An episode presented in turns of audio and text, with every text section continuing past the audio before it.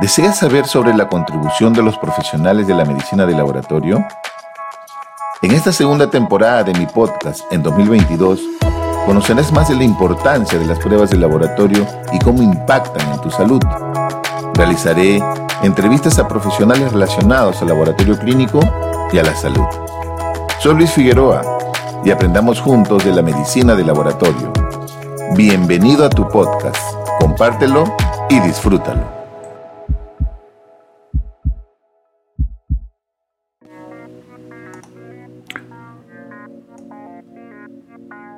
¿Cómo va el avance de la genómica clínica en Latinoamérica y el Perú? Un interesante artículo publicado el 11 de septiembre por Eric Topol, médico cardiólogo, genetista, investigador y premio Nobel, titulado Genómica humana versus genómica clínica, menciona que han pasado más de 20 años desde que se secuenció el primer genoma humano. Sin embargo, la enorme cantidad de datos que se han generado no se ha transformado en beneficio de la atención clínica de forma rutinaria en la práctica. Menciona que a la fecha se han secuenciado el genoma en aproximadamente 30 millones de personas alrededor de todo el mundo, de diferentes países y continentes, destacando que estos programas de investigación han generado muy poco uso de este secuenciamiento de genomas en un impacto en la práctica clínica diaria en los pacientes en el sector salud. El polimorfismo de un solo nucleótido evalúa alrededor de un millón de letras. Todo el genoma tiene un promedio de 3.000 millones de letras.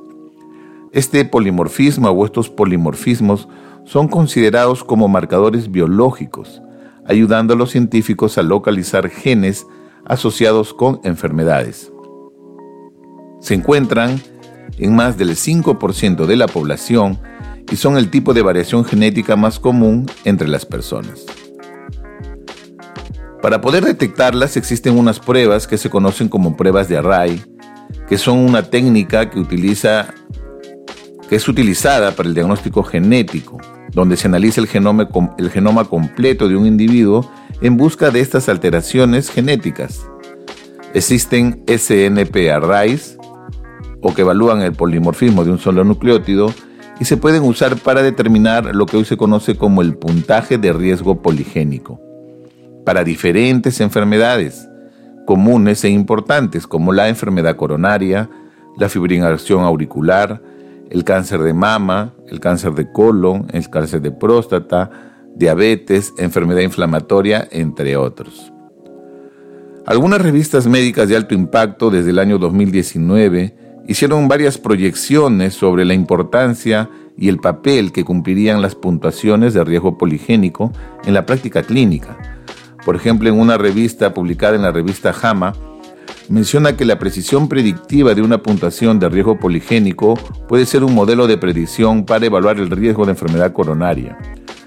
Sin embargo, al final dice que de todas maneras necesitamos una mayor investigación antes de implementarlo en la práctica clínica. Tener presente que todas las secuencias genéticas realizadas en una persona están almacenadas en un promedio de 25.000 genes, pero existen algunas poblaciones que tienen algunas variaciones genéticas en algunos genes específicos y estas variaciones están relacionadas a tener mayor susceptibilidad genética a la exposición de una enfermedad transmisible, por ejemplo tuberculosis, o susceptibilidad a enfermedades no transmisibles, por ejemplo cáncer o diabetes. En el caso de Latinoamérica, al existir pocos estudios de sus genomas, podríamos tener un subregistro de estas variaciones con las pruebas de array que se ofrecen porque han sido realizadas probablemente en otras poblaciones. Y quizás podríamos tener falsos negativos de variaciones genéticas en estos chips de array si lo hiciéramos en la población latinoamericana. Otro tema crucial es el precio. Una secuencia completa, según un artículo, cuesta en promedio en países de altos ingresos entre 400 a 600 dólares.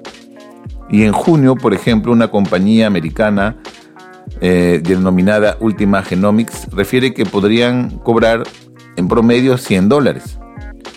El mismo costo de una matriz de polimorfismo de un solo nucleótido que proporciona el 99% menos datos que un genoma completo.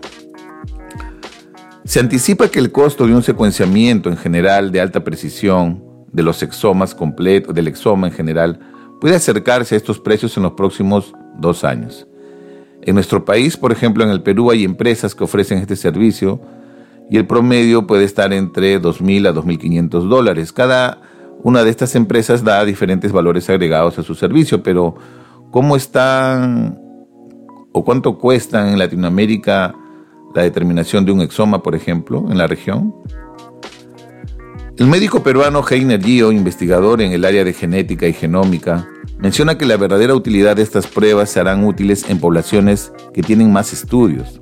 En Latinoamérica y el Perú tenemos escasos aportes en esta área y a la fecha existe una lenta transición de ser solo recolectores de muestras, donde mandamos a otros lugares donde van a hacer el análisis completo, a ser analistas en nuestro país de nuestras muestras. Esta, esto es muy importante debido a que la expresión genética de nuestras poblaciones está relacionada pues a su medio ambiente, a la epigenética, ¿no? Y probablemente muchas de las variaciones genéticas van a ser moduladas eh, según el tipo de población.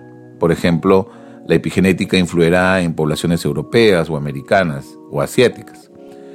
En el caso nuestro, en población de la Amazonía, por ejemplo, que vive eh, en zonas de la, selva o eh, población que está en la altura peruana, por ejemplo en los Andes. Esta expresión eh, va a modular, digamos, y, esto es motivo de investigación y debería generar mayor, un mayor campo de estudio. Heiner Gio, en su artículo titulado Genética y Genómica en el Perú, Perspectiva Clínica e Investigativa, aborda diferentes aspectos.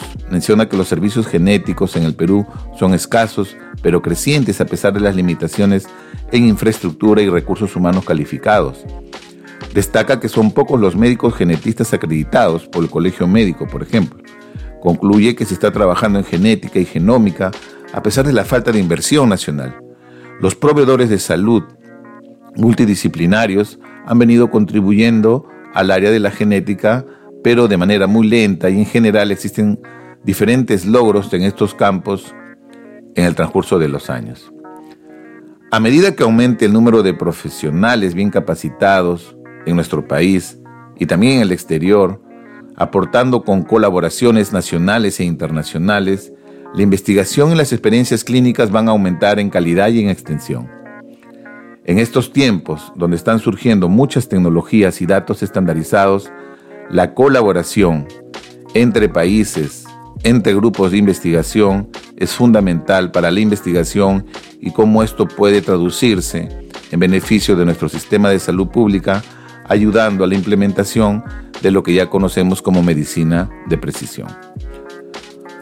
Por lo tanto, tenemos aún mucho por construir en este campo y definitivamente no es tarde.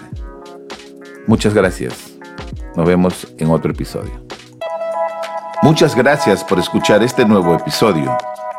Deseo que esta información sume a tu conocimiento en beneficio de tu salud y de tu desarrollo personal. Que tengas una excelente semana y recuerda que no importa lo lento que avances, siempre y cuando no te detengas.